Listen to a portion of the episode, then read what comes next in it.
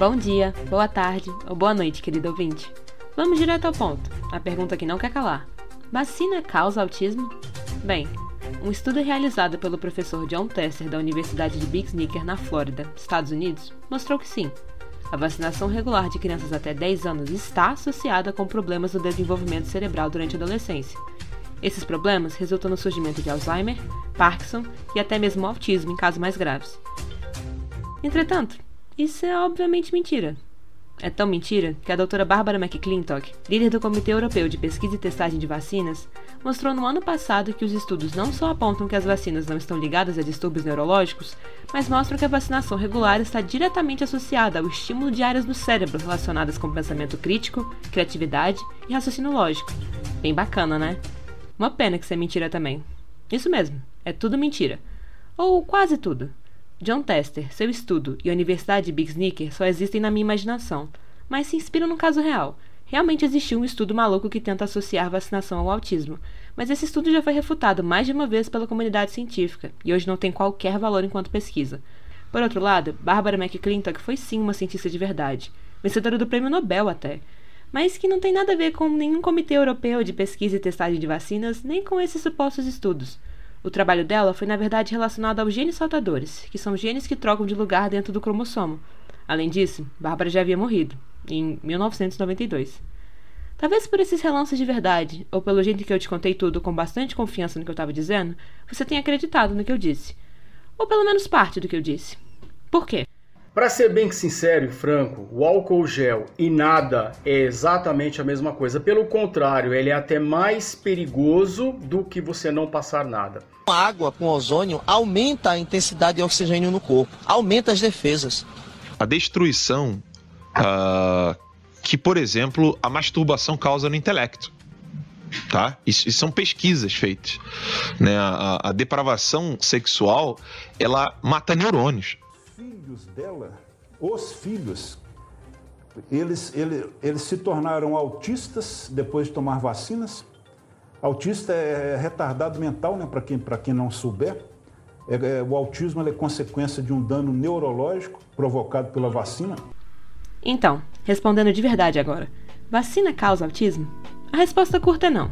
A resposta longa é que essa ideia veio inicialmente de uma pesquisa feita no Reino Unido em 1998 ela ligava a vacinação com problemas gastrointestinais e neurológicos, em especial o autismo, o caso que citamos antes. Mas essa pesquisa contou apenas com 12 pacientes, um número extremamente pequeno para que ela tivesse algum valor acadêmico.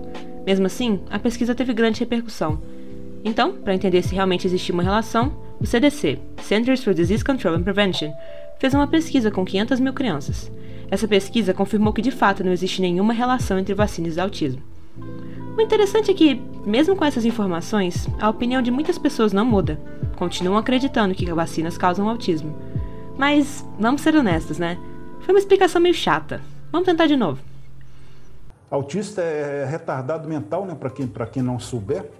É, é, o autismo é consequência de um dano neurológico provocado pela vacina. Não, vacina não causa autismo. O que aconteceu foi que em 1998, o então pesquisador Andrew Wakefield e outros 12 colegas fizeram uma pesquisa sobre a relação entre essas duas coisas. O estudo foi feito com apenas 12 crianças, e ainda distorceram algumas informações para vender a ideia de que vacina causa autismo. Um detalhe importante é que a pesquisa não culpava todas as vacinas, e sim a vacina da tríplice em específico. Depois, descobriram que Wakefield tinha patenteado uma vacina unicamente para sarampo, que podia ser usada alternativamente à vacina da tríplice, Wakefield ganharia uma fortuna caso isso acontecesse. Quando esse fato veio a público, ele perdeu seu diploma. Novas pesquisas foram feitas, dessa vez com um número certo de pacientes, e confirmaram que vacinas não causam autismo. Diferente, né? Todos os dados dessa segunda explicação são verdade, mas ela foca em outra coisa. Afinal, a teoria que defende que vacinas causam autismo não se apoia em dados. Alguém que acredita nisso te diria que essas pesquisas novas são mentiras. Diria que Wakefield foi censurada para falar algo que eles não querem que você ouça, seja lá qual for a razão. Não é uma questão de dados ou fatos. Se fosse isso, a primeira explicação já serviria. É uma briga de narrativas. E isso faz todo sentido. A mente humana gosta de narrativas. Aprendemos e acreditamos mais facilmente com elas. É algo natural. E por isso é difícil convencer alguém com dados, inclusive numa briga de ciência contra desinformação. Por que a Terra não é o centro do universo? Você pode responder que não é. Pode elaborar e mencionar fatos científicos, mas não tem uma razão. Nossa mente gosta de razões, gosta de drama, gosta de emoção. Se você disser que a Terra é o centro do universo e que a NASA está escondendo isso da população por causa de algum plano maligno, é mais interessante. Até porque narrativas como essa e a de que vacina causa autismo apelam para um sentimento muito importante: o medo. Da China nós não compraremos, né? é decisão minha. É, eu não acredito que ela transmita segurança suficiente à população pela sua origem. Da China, lamentavelmente, já existe um descrédito muito grande por parte da população, até porque, né, como muitos dizem, esse vírus teria nascido lá. Essa declaração do presidente, assim como a teoria de que vacinas causam autismo, apela ao medo, algo muito comum em discursos políticos. Nesse caso, ele não tenta se aproveitar de um medo que já existe, mas tenta criar um novo. Duvida da segurança da vacina que a China vai aplicar na própria população. Ele dá a entender que a maior parte da população já tem medo da China e que você também deveria ter medo. Mas nesses casos, é importante se ater aos fatos. Existe realmente alguma razão para acreditar que a vacina da Coronavac é perigosa? É preciso lembrar sempre que quem pode responder sobre isso não é o presidente, nem qualquer outro político. Quem tem essa resposta são órgãos como a OMS e a Anvisa. São eles que testam, estudam e acham as respostas para essas perguntas. E de acordo com esses órgãos, a Coronavac é segura e eficaz. Mas é claro que isso também não importa muito. Um experimento interessante sobre esse assunto aconteceu na Escola de Medicina da Universidade do Sul da Califórnia. Dois atores fizeram palestras para um público de estudantes, professores e especialistas médicos. A ideia era que um fizesse uma palestra entediante, enquanto o outro fosse carismático, entusiasmado e bem-humorado. Cada um faria duas palestras, uma com conteúdo e uma falando asneiras.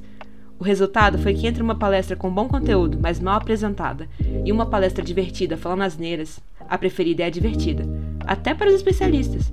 Foi comprovado que é mais fácil acreditar em algo pelo carisma de quem fala, independente do seu conteúdo.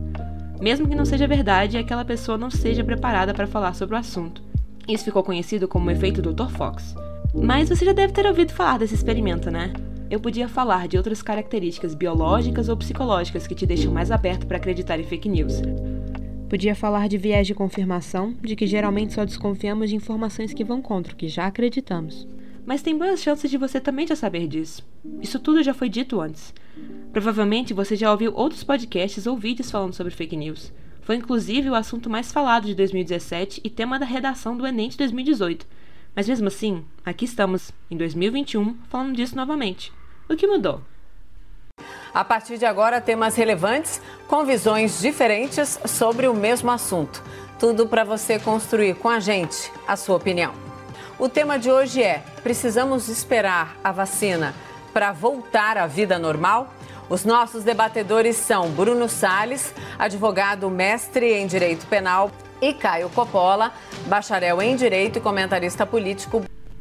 Bem, agora a desinformação tem um palanque. Ela continua nos milhões de grupos de WhatsApp e timelines do Facebook, disputando espaço com notícias de verdade e se passando por elas. Mas também em discursos do presidente, e muitas vezes na TV aberta. Em 2017, se falava sobre como a internet ia mudar tudo, pois ela tinha a capacidade de amplificar notícias falsas, teorias da conspiração e radicalizar grupos ideológicos. Afinal, ela dá espaço para eles se unirem e permanecerem dentro de uma bolha. Isso ainda acontece, mas agora informações falsas são a maior parte do debate público e político. Figuras importantes debatem na televisão, mas não debatem ideias, prioridades ou valores. Eles debatem se lockdown funciona, se algum remédio cura o coronavírus e se vacinas são seguras. Isso nem faz sentido. Esses debates não levam a uma conclusão, não tem como levar, não existe discussão. Um deles está objetivamente correto, mas não é o debate que vai comprovar quem é esse. Quem sabe se o lockdown funciona são infectologistas, são pesquisadores especializados nisso. A única coisa que esse debate promove é um palanque para a desinformação, que coloca informações objetivamente incorretas como opiniões, num patamar de igualdade com informações já estabelecidas e comprovadas pela comunidade científica, o debate público e as disputas políticas têm que ter a ciência como base. Discutir o que fazer, ter as informações que tem, e não brigar com a ciência, desacreditar de suas descobertas. Isso é extremamente perigoso, e foi algo que trouxe consequências enormes para o Brasil. Mas enfim, eu falei muito de especialistas, né? Como são eles que sabem, como é importante escutar eles, como é importante a divulgação científica. Pois então, eu convidei duas especialistas para falar sobre o assunto, para tirar algumas dúvidas comuns e falar sobre desinformação. Afinal, quem sabe, sabe. E não sou eu que sei. Bem-vindas, doutoras. Vocês podem começar se apresentando para o público? Meu nome é Cecília Favalli, eu sou farmacêutica formada pela Universidade Federal do Ceará. Eu tenho um mestrado em patologia experimental pela Universidade Federal da Bahia, convênio Fiocruz, Fundação Oswaldo Cruz da Bahia. Lá eu fiz também meu doutorado em imunologia. Em 2009, eu fui nomeada na Universidade de Brasília. Atualmente sou professora associada de imunologia no Departamento de Biologia Celular do Instituto de Ciências Biológicas. Eu trabalho atualmente com imunidade inata a parasitos e bactérias mas com o advento da pandemia, nós estamos diversificando as colaborações e estamos abrindo o nosso leque com muitos projetos interessantes para 2021, incluindo o Covid. Meu nome é Anamélia Lorenzetti Boca, eu sou professora titular no Instituto de Ciências Biológicas da UNB e eu ministro a disciplina de imunologia. Eu coordeno um laboratório de imunologia aplicada Durante muito tempo eu trabalhei com modelos de infecções fúngicas, mas considerando essas infecções é, virais que têm acontecido, essas pandemias que a gente está vivendo agora, eu coordenei um projeto com o Zika vírus na área de resposta imune, dentro de um projeto maior que era coordenado pelo professor Renato Rezende, então eu tinha uma subcoordenação. E agora eu também estou participando de um projeto que está analisando a resposta é, de memória de pacientes que tiveram Covid e que evoluíram para a cura. Doutora Anamélia, como são produzidas as vacinas? Existem várias plataformas para o desenvolvimento de vacinas e que elas variam desde as vacinas utilizando o microorganismo morto, passando por aquelas vacinas onde a gente usa o microorganismo atenuado, para aquele microorganismo que está vivo, mas ele não é capaz de induzir a doença no seu hospedeiro mas a gente tem que considerar num indivíduo que tem o sistema imune ativo, porque apesar de no indivíduo de resposta imune normal, esses micro-organismos não induzirem a doença, num indivíduo que está com o sistema imune debilitado, ele vai causar a doença.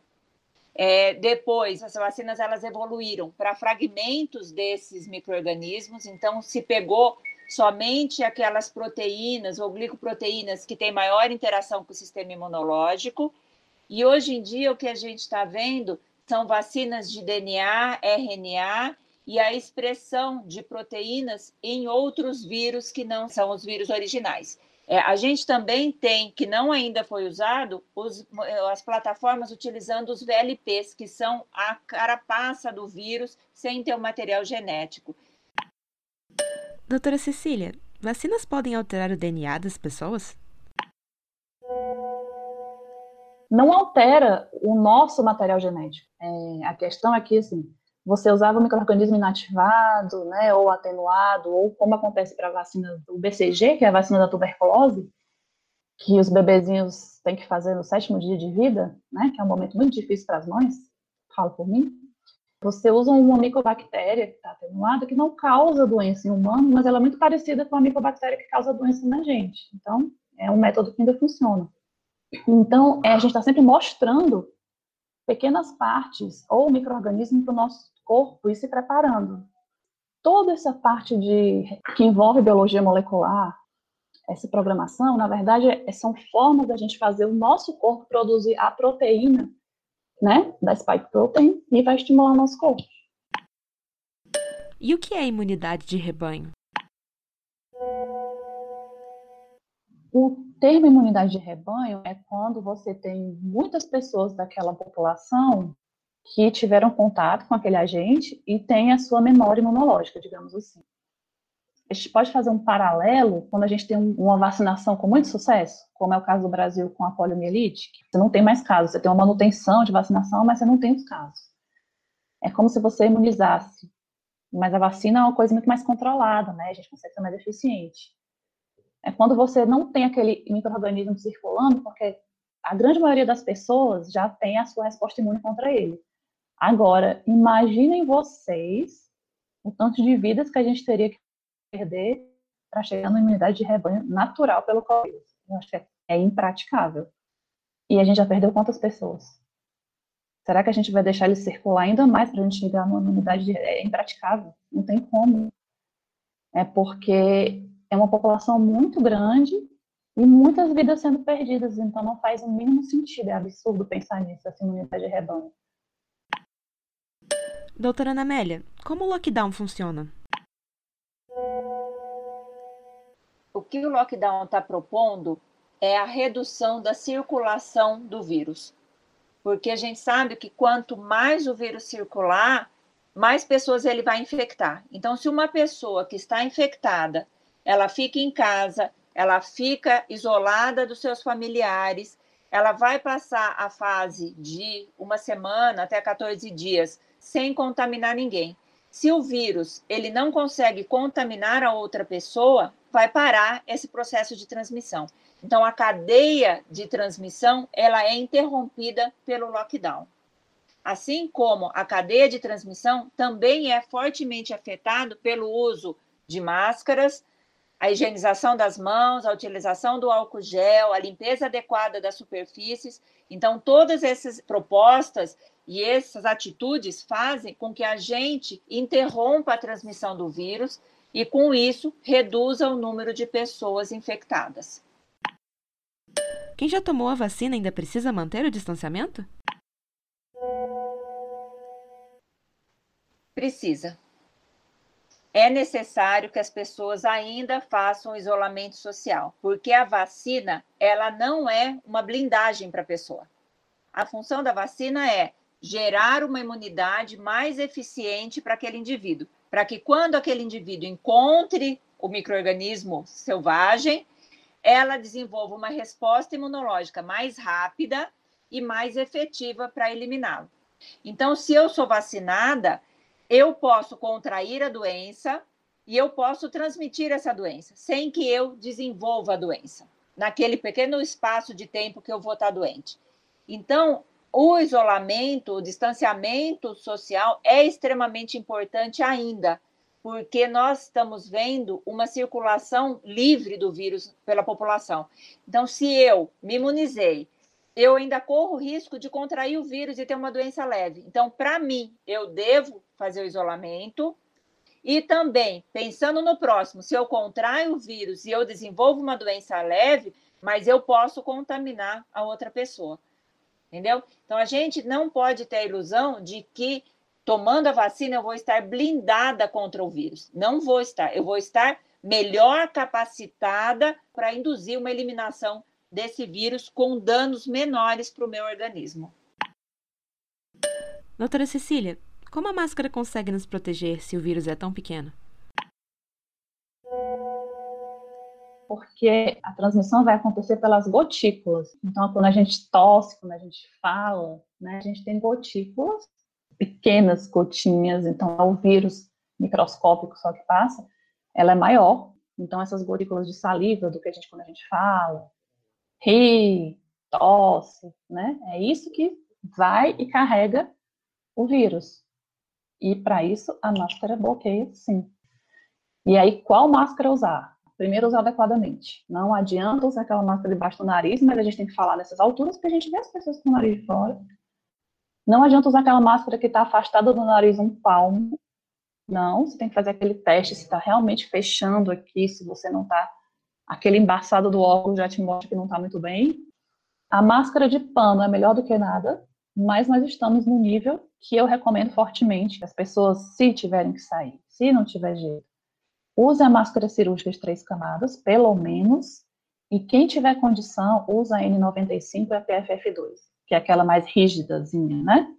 Máscara de crochê, não existe nada que permita passar. E se você está respirando livremente, sentindo o vento livremente, não tá bom.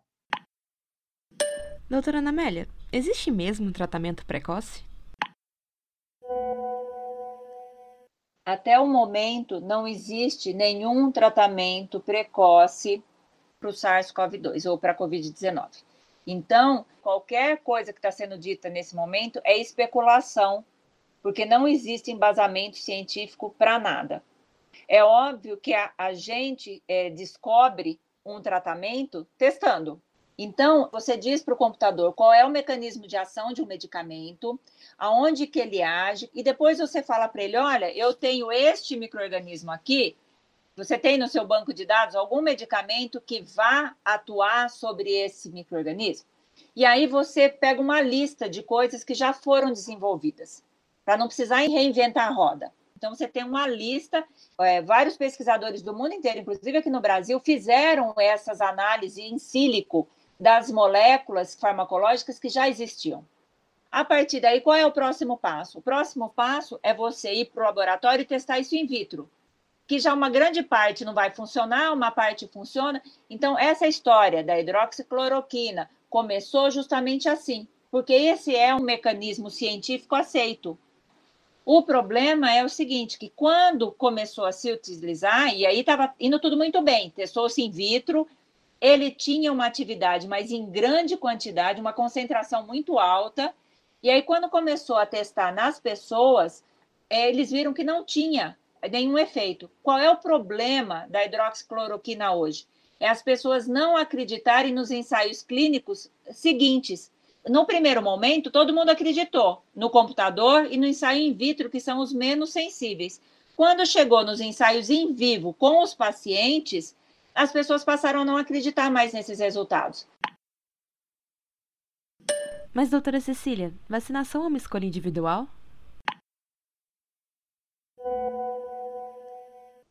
A gente que é da imunologia fala que a, assim, a vacina é um impacto coletivo, né? É saúde pública não é uma escolha individual. E é uma outra coisa que o coronavírus trouxe para a gente, a gente tem que se preocupar em vários sentidos com o próximo. Tem que se vacinar sim, porque se você está imunizado e mais pessoas vão estar imunizadas, vai ser a chance que a gente tem de em algum momento esse vírus parar de circular. Se eu tenho pessoas não imunizadas, eu tenho ali um canal, uma brecha para ele continuar circulando. Então é um pacto coletivo, é responsabilidade de todos. Tem que vacinar, a gente tem que convencer quem está inseguro, quem está com medo, mostrar as bases científicas e convencer essas pessoas. Um obrigada de coração para as doutoras Ana Amélia Boca e Cecília Favalli por terem topado participar dessa conversa com a gente. É importantíssimo escutar quem entende e pesquisa sobre o assunto. Mas voltamos para a questão: o que fazer contra a desinformação? Há problemas com a divulgação científica. Essas informações tinham que chegar em mais gente. E o governo federal entrou em guerra com a educação e a ciência, o que também complica as coisas. Porém, ainda tem algumas coisas que nós podemos fazer, alguns cuidados que temos que tomar. Tem que checar a veracidade das notícias, especialmente narrativas, como as que citamos antes, que apelem para o medo ou algo assim. É importante questionar se quem está te falando algo tem qualificação para falar isso em casos como esse, em que a pessoa que fala com você não é qualificada para falar do assunto, cheque as fontes. Nesse podcast, tivemos o cuidado para que, onde quer que ele esteja postado, ele tenha as fontes na descrição. Claro, boa parte das informações vieram de entrevistas que fizemos com especialistas, mas não todas. Então pare, olhe a descrição, olhe as nossas fontes. De verdade, olhe. E não só veja que ela existe, abra o link se tiver tempo. Veja se a fonte confirma o que a gente diz. Veja se é uma fonte confiável. E por favor, cuidado com o zap.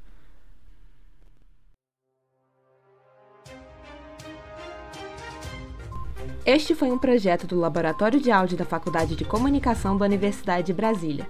Ele conta com a roteirização, direção e produção de Clayton Félix, edição, direção e produção de Lucas Miguel e locução, direção e produção de Maria Alice Amorim. Tudo sob orientação do professor Elton Bruno Pinheiro e mentoria de Bruno Kowalski para a disciplina Roteiro, Produção e Realização em Áudio. Se você quer conhecer mais produções, fica ligado nas redes sociais do Labiaudio e no site www.labiaudio.unb.br. Até a próxima!